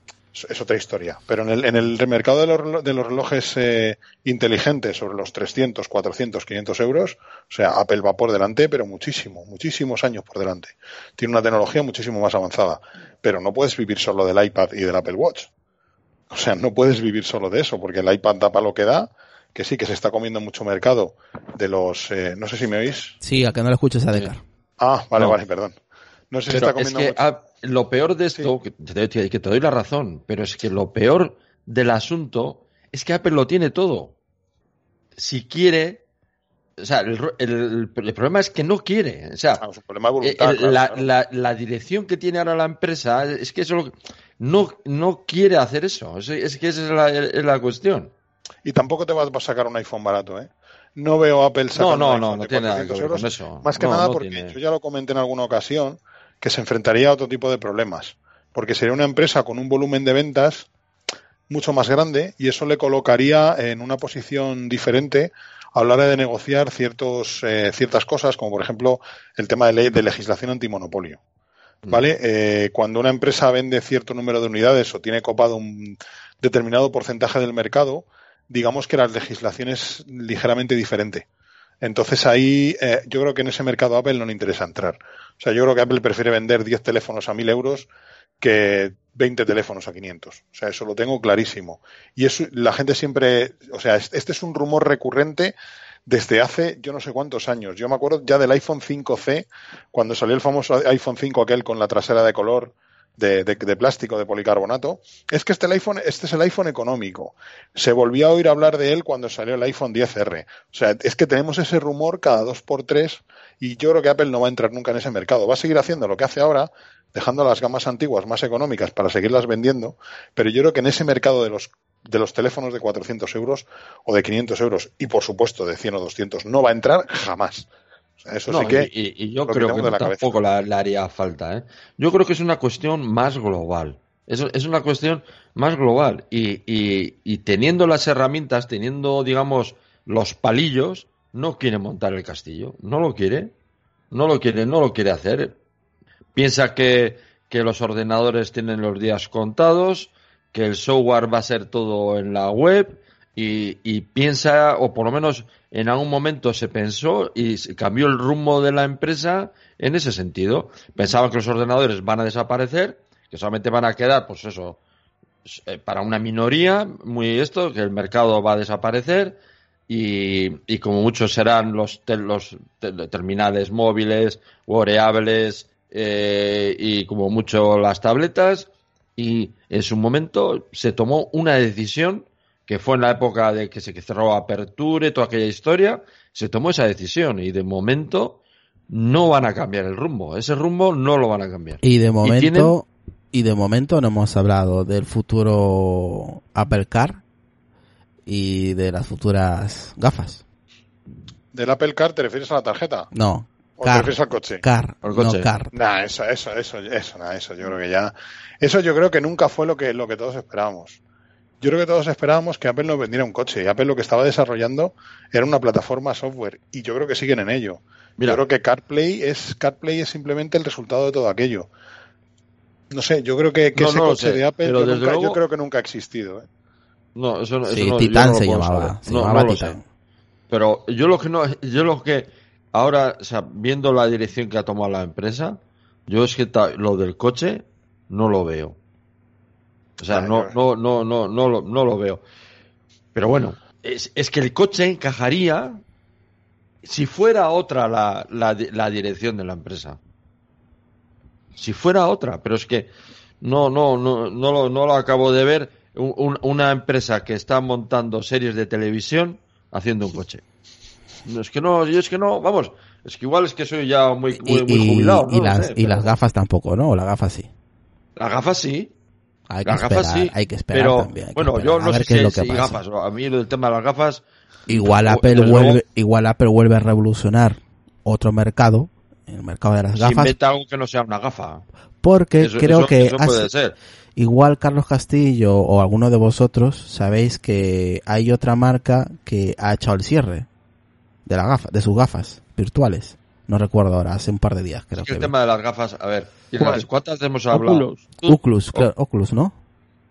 No sé. Todo el mundo quiere quitarse las gafas y, nos quieren convencer que tenemos que llevar gafas para el tema de la realidad virtual y no sé. Pero vamos a ver, si todo el mundo quiere quitarse las gafas. A ver, Borja, ¿tú quieres quitarte las gafas? Hombre, yo si pudiera, sí, claro. Yo, yo si pudiera, sí. Y, Si, te, Claro, pero ¿tú, le ves sentido que todo el mundo que tiene gafas se las quiere quitar y ahora nos quieren poner gafas Claro, es, que, el, tema, el, tema, de las gafas es que es, es complicado porque hay muchísimo porcentaje de, personas, empezando, empezando por mí, que cuando tenemos unas gafas de realidad virtual puestas, al cabo de pocos minutos, eh, empezamos a sentir molestias. O sea, molestias porque fuerzas la vista, porque eh, colocas los ojos en otra posición, a mí me, duele, me duelen los ojos, me, me, molesta la vista. O sea, yo he probado gafas de Samsung, he probado unas Oculus así un ratito en el trabajo, que tienen ahí unas Oculus para, para temas de investigaciones y tal, y es que al final yo no, siento mareos, pero sí que noto molestias en la vista. Hay otras personas que directamente sienten mareos. O sea, se ponen unas gafas de realidad virtual, su vista le está diciendo una cosa, su oído interno le dice otra diferente y directamente se van al suelo. ¿eh? O sea, eso yo lo he visto.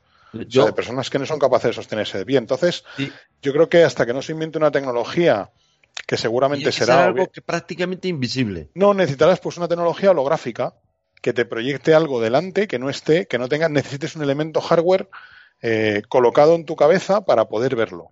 O sea, un, proyector holográfico, algo que proyecte imágenes en el aire, lo que sea, menos unas gafas. Porque tener una pantalla a menos de, de 3 centímetros de tus ojos, yo no lo veo la solución. O unas gafas que sean prácticamente, es lo que te digo, que no tengan una estructura. Vamos, es que tiene que ser. A ver, quiero decir, yo me acuerdo. Google lo ha intentado con las famosas gafas estas que proyectaban información en Yo me acuerdo cuando era un chaval, y, lo he contado muchas veces, iba con un transistor y un auricular, y todo el mundo me, miraba raro. Eh, hoy en día es normal ver gente con auriculares por la calle y cascos y lo que sea, ¿no? Mm. Quiero decir, que no quiere decir que en un momento dado, lo que normalmente ahora es, nadie quiere llevar gafas en un momento dado, la gente se pueda poner cierto tipo de gafas, pero yo creo que tiene que ser unas gafas, vamos, que prácticamente tiene que ser algo como que no llevaras nada. Sí, o algo, algo, integrado en unas gafas en el cristal que te permita verlo sobre, tu, sobre tus propias gafas, por ejemplo, sin necesidad de, de, llevar otra gafa adicional. Pero yo, aparte de eso, sigo creyendo que eso va a generar problemas porque va a haber personas que se van a adaptar muy bien y va a haber personas que se van a adaptar muy mal. Y yo, la mayor parte de las personas que conozco que han probado gafas de realidad virtual, bien sean pues las gafas de PlayStation, bien sean las gafas de Oculus, bien sean estas las que se inserta el móvil, por muy buena calidad que tenga. Ya no hablamos de las gafas estas de 20 euros del chino o el modelo aquel de cartón que sacó Google. Estoy hablando de gafas como las Oculus, que son gafas que cuestan 400, 500, 600 euros, que tienen unas pantallas HD, que necesitas un PC muy potente para moverlo. Al final terminas teniendo molestias. Y muchísimas de las personas que han probado estas gafas me lo han dicho, mira, yo es que más de 10 minutos no puedo estar con las gafas porque o bien me provoca mareos o bien me duelen los ojos, porque es una tecnología que yo creo que estamos forzando al cuerpo humano a usar esa tecnología para la que no fue diseñado. Y lo que tenemos que hacer es lo contrario, diseñar una tecnología que no nos moleste, que se adapte a nosotros. Porque Pero, nada... sí, sí, Lucas. Virtual que aumentada, ¿no? No es lo mismo, pero al final tienes, tienes, tienes una pantalla al lado del ojo. Sí, pero creo que lo que trabaja Apple eh, con estas gafas serían la realidad aumentada. Sí, pero al final tampoco tenías que tú que estás teniendo éxito, ¿eh? el tema de la realidad aumentada. Porque sí, vas andando con las gafas por la calle y o, miras la pantalla o miras para adelante, vamos. O sea, el primer día que te pones las gafas te comes una farola, seguro. Veremos cómo lo implementa Apple también las gafas. O sea, no sabemos verdaderamente, no hay ninguna fuga de eh, el, diseño ni nada. O sea, que no hay absolutamente nada. Van a ser un complemento de moda como las ray o como otras marcas. De todos modos, ¿cuántos usáis eh, aplicaciones de realidad aumentada en el iPhone o en el iPad? Más allá de la aplicación está para medir, no, que vienen algunos teléfonos. Hasta que no mejoren su accesibilidad o demuestren algo, una accesibilidad coherente. Por lo menos en mi caso. Hombre, en tu caso, Lucas, sí que sería útil. Por ejemplo, una aplicación que reconociera la realidad y te la, te, vía, audio, por ejemplo, te dijera lo que está viendo el teléfono en ese momento. Ah, eh, sí, sí. Claro, algo así, ¿no? O mediante vibración te mostrara más o menos dónde tienes un obstáculo. Hay alguna aplicación por ahí que, ya lo hace, pero claro, si tuviera un complemento directamente de Apple como las gafas, pues la verdad es que iría súper, súper genial. Mira, ese sí es un mercado en el que Apple tiene, mm. tiene, mucho, tiene y normalmente suelen utilizarlo muchas personas, eh, el tema de la accesibilidad. O su sistema operativo móvil está muy bien adaptado al tema de la accesibilidad. Yo, si Apple sacara estas gafas y mediante esta aplicación, hasta incluso no solo para interiores, para exteriores, fuese de esta manera, yo me atrevería a ir a la calle hasta incluso sin bastón, porque sería algo muy fiable. Pero. Bueno, hasta que el iPhone se te quede sin batería. Y me están sí, es cierto. Bueno, ya para ir acabando, vamos a hablar un poquito de del evento de Apple que se acerca en septiembre. Eh, por ahí he visto algún tuit, por ejemplo, nuestro compañero Pedro Aznar que comentaba, eh, pues el, obviamente no es oficial ahora mismo, pero no tardará en hacerse oficial. Me imagino que en las últimas dos semanas de agosto, más o menos sabremos algo. Eh, Una semana antes creo que mandan las invitaciones, ¿no? Sí, semana y media, semana antes más o menos. Eh, se habla del 10 de septiembre. Sí, el lunes 10 de septiembre es el día que iba a a, decir yo, porque es el más lógico. Pero bueno, lo pueden hacer el 17 pues también. O sea, que pensáis que va a ser ese día, ¿no? Apostáis por ese día, ¿no? Yo sí. A mí me parece un día muy, muy lógico, ¿sí? Posiblemente. ¿Cuándo suelen mandar las invitaciones a la prensa? Un día, una semana antes, por lo menos, ¿no? Una semana antes, ¿no? O quizá algo más. Mm. No, no, una. Son 10 días. Semana, 10 días. Sí, una semana, 10 días. A no ser que quieran evitarse la semana del 11S y quieran hacerlo la semana del 17, pero el año pasado más o menos hicieron algo así, ¿no? Porque justamente el día uh, lunes caía 11 de septiembre y lo hicieron una semana antes o una semana más tarde. Nada, lo lógico es martes 10, yo creo. ¿Qué esperáis? Eh, el iPhone que ya se ha filtrado, ¿no? Eh, ya bueno, se ha filtrado hace ya meses. con, Mira, esto, es lo que se está gastando el dinero Apple ahora. Lo estoy mostrando a cámara para los oyentes, las nuevas bolsas que dan en las Apple Store. Ah, pero sí, yo, ¿no? yo tengo, yo tengo varias de esas. Bueno, Esto es como lo de los picaportes, igual. ¿Cuánto dinero se habrán gastado en diseñar las puñeteras bolsas recicladas? Ah, de papel. Oye, y, qué opináis de lo del iPhone compatible con el Apple Pencil? Porque yo sí que no lo veo, ¿eh? Mm, con Apple Pencil. no lo veo, pero bueno. Con Apple Pencil más pequeño un Apple Pencil más pequeño, pero es que el Apple Pencil tan grande en la pantalla del iPhone, pues es que yo no lo veo, ¿eh? Yo no lo veo. Vamos, solo falta que tenga, después de los años, yo un Nokia N, no, ¿qué, tenían palillo? Ah, no, los, eh, aquellos, los Palm con palillito. Ay, Dios mío, solo faltaría eso, eh, que después de no sé cuántos años volviera a tener un, una Palm los, eh, vitaminada con palillito. No, lo que dice Lucas, los Note están muy bien, ¿eh? Tienen eso, tienen el, lápiz ese. Si no fuera por el software de Samsung, que a mí no me gusta, y de hecho hace poco tuve un Note 9 y no me gustó nada el software, no me gustó nada el software porque está muy mal optimizado. Es una capa muy pesada, tiene muchas animaciones, cambia los iconos de Android, mm, no sé, no me gusta.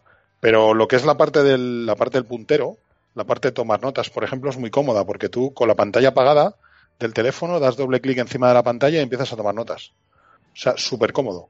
O sea, tiene, tiene cosas que sí son interesantes en un teléfono, dice un teléfono tan pequeño, un teléfono de seis, seis y pico pulgadas, tan pequeño entre comillas, dices escribiendo con un palito en la pantalla, pues sí que es cómodo, ¿eh? Incluso a, veces al seleccionar elementos en pantalla, sí que puede llegar a ser cómodo, pero claro, estamos hablando de un puntero bastante pequeño. Un puntero como el, como el del Apple Pencil en una pantalla de iPhone, no sé, yo no lo veo. No sé si alguno habéis tenido ocasión de probar algún Note de estos, pero a pesar del software de Samsung, que ya os digo que es súper pesado, pero lo que es la parte de tomar notas con el palito, los Galaxy Note, a mí sí me gusta. Y de hecho tengo por aquí un puntero que a veces utilizo con el móvil normal, un puntero de estos, bueno, no es, no es guarro, es de la marca Wacom, que me regalaron hace bastantes años, que es bastante preciso y vale para cualquier pantalla capacitiva. Pero a mí la parte del Note me gusta y yo no sé si vería hasta cierto punto lógico que en la, en la gama de pantalla grande de iPhone, o sea, por ejemplo en el, en el Max, o en el Pro o como le vayan a llamar, a llamar ahora, porque eso también comentaban que puede ser que sacaran un Pro que es el que sería compatible con Apple Pencil, que sacaran un iPhone que llevara un Apple Pencil, tipo a lo que hace el Note, ¿no? Hombre, sería mucho bajarse los pantalones, aunque ya lo hicieron con el cambio de tamaño de pantalla, que eh, Steve Jobs repitió por activa y por pasiva que no iban a lanzar un teléfono con pantalla grande y al final tuvieron que lanzar los Plus.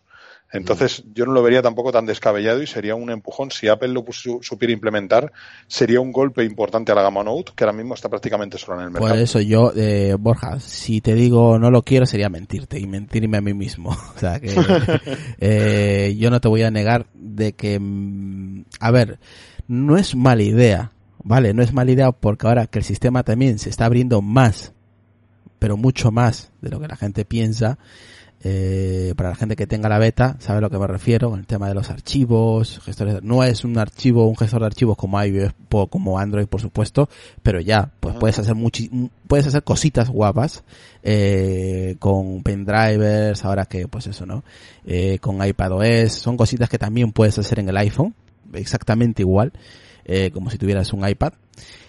Y claro, si le sumas un Apple Pencil, obviamente no del mismo tamaño que lo tenemos ahora, pero con la mitad aproximadamente del tamaño del, que existe ahora, eh, y, que, sea compatible con una versión Pro, Max Pro eh, del XS, eh, sería un gran golpe para la, gama Note de Samsung.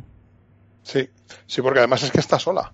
Claro, ahora mismo en el mercado, LG tenía algo parecido con los LG que bueno, yo hace por lo menos cuatro o cinco años que no veo ninguno nuevo, pero ahora mismo está sola y hay gente, hay, hay muchísima gente muy adicta, entre comillas, a la gama Note por el tema del, del, puntero. Y es que en ciertas circunstancias es útil. Ya os digo que yo lo, he podido probar en varias generaciones.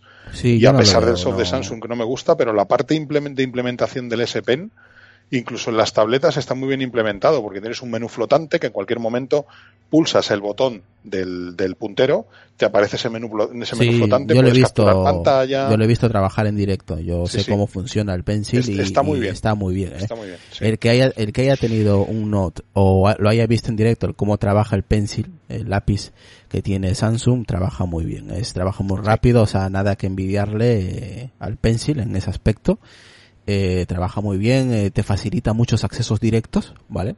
O sea, puedes escribir un apunte en cuestión de un parpadeo y la verdad que está, está genial. ¿eh? Yo lo he visto, lo he hecho y, bien. Ahora que Apple yo creo que también sería un empuje para que Samsung mejore de lo, de lo que ya tiene, porque como dice Borja, está solo en el mercado en, esa, en esa gama y, estaría bien. Mm, yo no lo, yo no lo vería mal. Eh, yo no te voy a decir, no, no lo quiero, es una mierda, no, porque es mentira. Yo lo he visto, sé cómo trabaja y trabaja muy bien el de Samsung, el Note, y yo no lo vería mal. ¿eh? Para ciertos aspectos, igual para todo el mundo no es viable, pero para un gran porcentaje seguramente que sí le gustaría tener al menos esa opción, que lo tengas en ahí, ¿no sabes? Para que a mí, de hecho, el Note 10 me está llamando bastante la atención. Es un teléfono que desde que se ha lanzado lo que pasa que, bueno, pues Samsung es bueno esperarse 3-4 meses y baja de precio.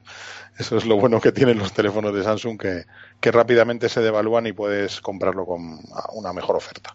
Pero la verdad que, que, el tema del Pencil, yo creo que si Apple sacara un iPhone 10S Max o 11S Pro, o como no creo que le llamen 11S al teléfono, 11 Pro, 11 Max o como queramos llamarle, seguramente sí que comería buena parte del pastel a, Samsung sí, porque está sola. Sí, verdad, yo no había caído en ese nombre. Todo el mundo dice que lo voy a llamar 11S. No creo, no creo. Eh, no, Lucas, va a ser que no lo va a llamar así. Igual le pone.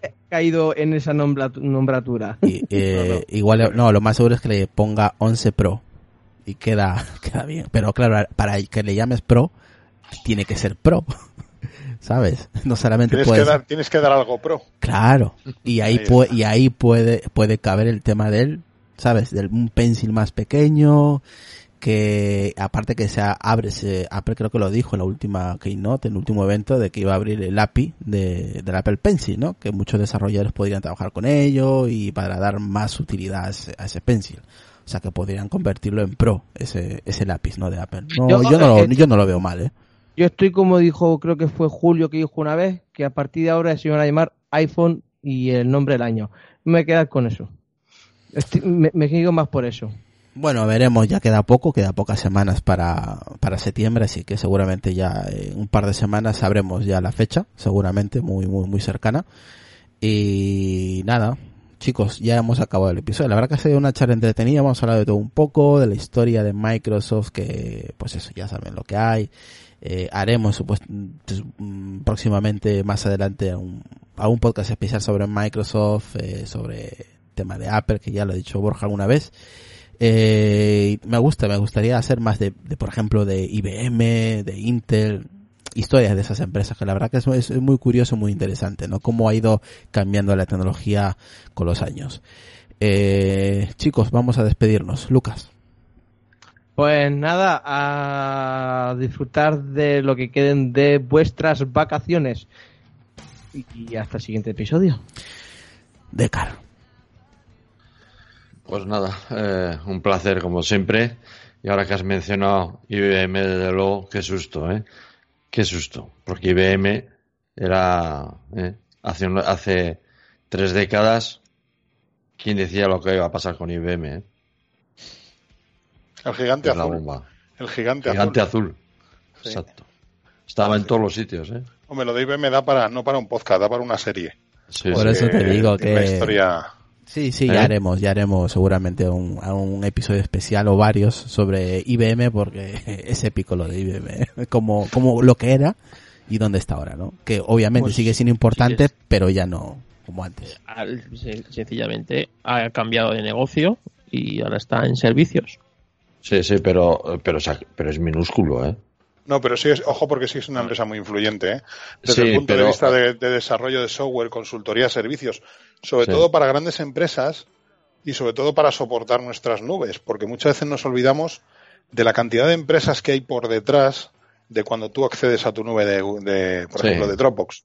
Sí, sí, Borja, lo que quieras. O sea, no os imagináis lo que, hay ahí detrás. Que IBM tiene un montón de servicios que sigue conservando los laboratorios y que tiene todavía mucho, mucho tema de patentes y eso. Pero es una, vamos, una risa marisa al lado de lo que fue IBM el gigante azul. Lo que pasa que ahora, pues claro, antes estaba IBM, estaba pues eh, Digital Equipment Corporation en tiempos, lo que era DEC, HP y para usted de contar. O sea, había cuatro o cinco grandes empresas. Bueno, lo de San ya es otra historia porque, porque eso cayó en manos de Oracle, que es la destructora de mundos. Todo lo que cae en manos de Oracle termina destruido. O sea, yo no sé cómo se las apañan. Pero, o sea, todo, todos los servicios y toda, y ha comprado Red ¿eh? Ojo, ojo, porque IBM ahí, eh, el, el, ochenta y tantos por ciento de los servidores que dan servicio en Internet son Linux, ¿eh? Ojo. Ojo con eso porque e, está desaparecida, pero está más viva de lo que parece. También haremos un especial de Linux. También hablaremos sobre su historia de Linux. Un jueves, un jueves de esto. nos, vamos a echar, nos vamos a echar unas risas. Obviamente vamos a traer a gente especializada en Linux para que hable y nos cuente la historia de Linux. Yo creo que ese podcast no lo vamos a poder hacer. ¿Por qué? Porque uno no le funcionará el teclado, el otro la cámara, el otro acaba de instalar no sé qué y seguro que le ha petado el micrófono. bueno, ya ya se hará, ya se hará. La, culpa, la culpa del kernel, Carlos, siempre del kernel, tío. Siempre, kernel. del kernel. Venga, Decar. Ay, Dios mío. Venga, Decar, despídete. Pues nada, eh, pues ya sabéis, eh, me podéis encontrar en Twitter como Decar y mi podcast Decnet. Carlos Castillo. Carlos. Pues me podéis encontrar en mi podcast de Histo Racing, Historia del Motor, el Reflex Podcast que me he vuelto a grabar. Y, nada, ha sido un placer. Eh, espero que nuestros oyentes estén disfrutando de sus vacaciones más que nosotros, seguro. Sí, sí, sí. Yo estoy aquí sudando, pero que no veas. En fin. Eh, Borja. Pues nada, casi una charla amena, interesante y, y bueno, pues como siempre, no me vuelvo a despedir de las vacaciones otra vez. Yo creo que ya nos despedimos suficientes veces. Bueno, ya si eso haremos igual otro. Vamos, ya veremos a ver. Ya, veremos. Si nos apetece, Antes de que acabe agosto, ya veremos. ya veremos lo que pasa. Sí. Pues nada, me podéis encontrar en mi podcast Retromática y en Twitter también como arroba retromática.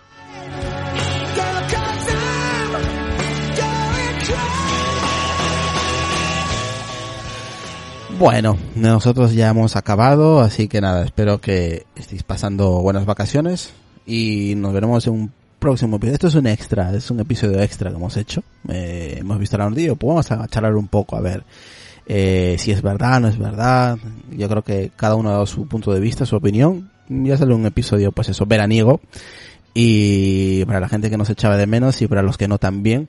Así que nada, ahí espero que os haya pasado esta hora y poco, no sé lo que es, la verdad, ahora mismo, el tiempo que hay del, episodio y que os haya entretenido. Así que nada chicos, nos vemos en un próximo episodio, si eso cuando ya nos, nos apetezca antes de, empezar la quinta temporada. Hasta, luego. Un saludo. Chao. Chao, chao.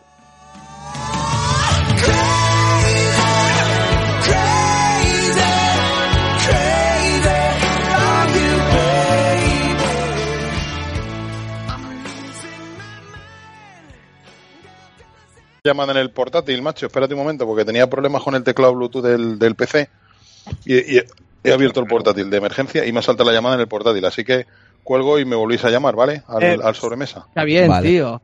Si es que esto siempre os dijo por tener gente con Linux en el podcast. Siempre os Ay, Dios mío, ahora volver a llamarlo. Que no tengamos gente con Linux que son aficionados. Que no tengamos gente con Linux que van de profesionales y son aficionados. bueno. Ay, Yo me muero. A, que lo conteste de nuevo por la portátil. Teniendo un iPad que tiene el cabrón. Y no lo utiliza. Es que. A ver si contesta. A ver. No, con no, más. Lo dicho, no contesta el tío este, de verdad. Y, Eso te pasa por tener gente con Linux. ¿Qué razón tiene Carlos? Y se le escuchaba bien, ¿eh? Sí, pero no sé. Ay, a ver si se bueno, pues hasta aquí el podcast de hoy. hasta aquí el podcast de hoy. Ha sido un placer con todos vosotros. Ya podéis decir las redes sociales. A ver, dice que ya, vamos a volverlo a llamar. Llamando, vamos a ver. Llamando, llamando. ¿Qué es gerundio? A ver si coge la llamada. Y podemos empezar ya.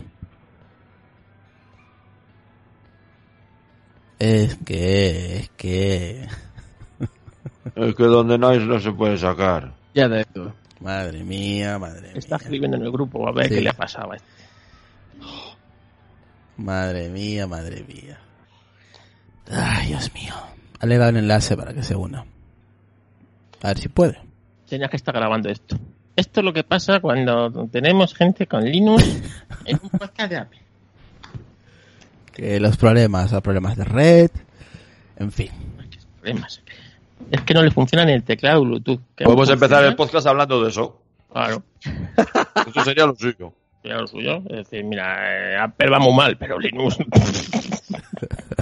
Pero yo te voy una cosa. Yo escucho podcast de, Linux, ¿sabes para qué, no? Para, para, para seguir sin usar Linux. Porque, macho.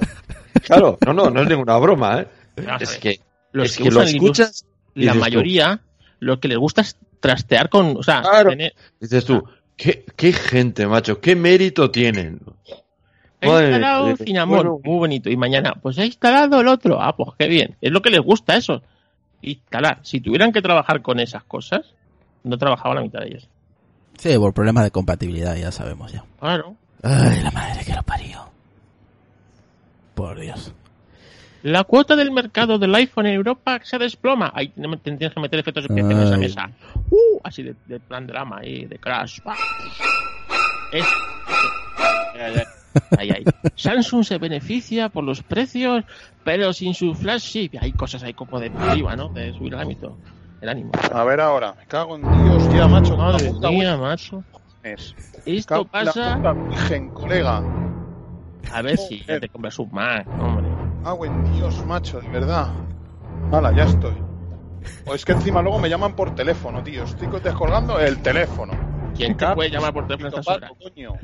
¿A estas horas solo llaman las madres o, la abuela civil? Joder, ah, buen Dios. Espero que sea tu madre, que la haya llamado. En fin. A la polla, macho, de verdad. Joder.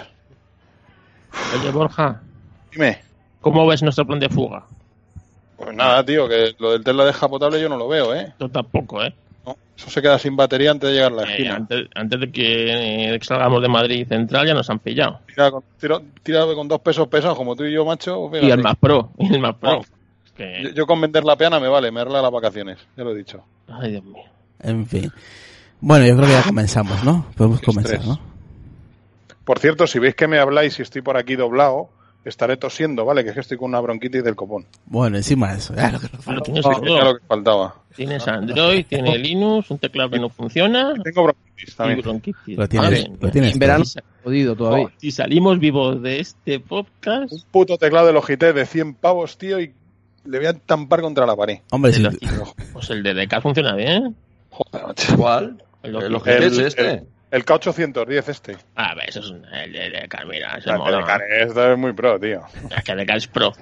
Ya, Es el único que se, como es pensionista, es el único que se puede comprar estas cosas. efectivamente. Oye, yo estuve mirando para comprarme el cuad- eh, 380. Pero tú no tienes muchos hijos, tú no cuentas. Mm, Pero pasé y dije, anda, ya más por culo. Que por cierto, si te dan dinero por cada hijo, tú debes estar forrado, Lucas. No nos engañes. no me han dado dinero por ningún hijo. Anda ya. Si se lo dan a todos los de por ahí, no se lo dan a ti. bueno, ¿qué? ¿Empezamos o qué? Cojones. No hay. Venga.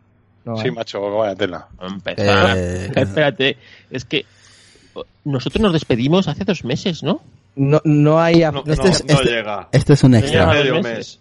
Este es un extra, No llega ni a medio mes, macho. Después nos volvimos a despedir otra vez No, por la- no, Nos, no, hemos, no, nos no, hemos no. despedido no sé cuántas veces. y nos hemos ido de vacaciones y estamos grabando, ¿no? ¿Alguien, Claro. alguien le dijo ahí hasta que. ¿Alguien se crea a- a- hasta que- sí. Yo no sé cómo Sonia le puede creer nada a ir. Aquí- aquí no, sé, no sé quién le dijo de vosotros. eh, hasta que te aburra y hagas un podcast a medio, a medio agosto. Bueno, aquí no vamos a hablar de vacaciones ni nada, ¿eh? Simplemente hacemos el episodio y ya está, ¿eh? Venga, vale. No Ah. hace falta meter música, ¿no? Sí, yo os muteo y ya está. No, muteo, ya está. Venga, vamos. Venga, vamos a meternos con tu peluquero. Hijo de puta. ¿Necesitas ayuda? En O'Reilly Auto Parts te ayudamos. ¿Necesitas algún consejo? Te aconsejamos. Nuestros profesionales en autopartes están siempre disponibles para ayudarte a encontrar lo que necesites. Excelente servicio al cliente es solo una de las ventajas que ofrece O'Reilly Auto Parts. Los profesionales en autopartes. O'Reilly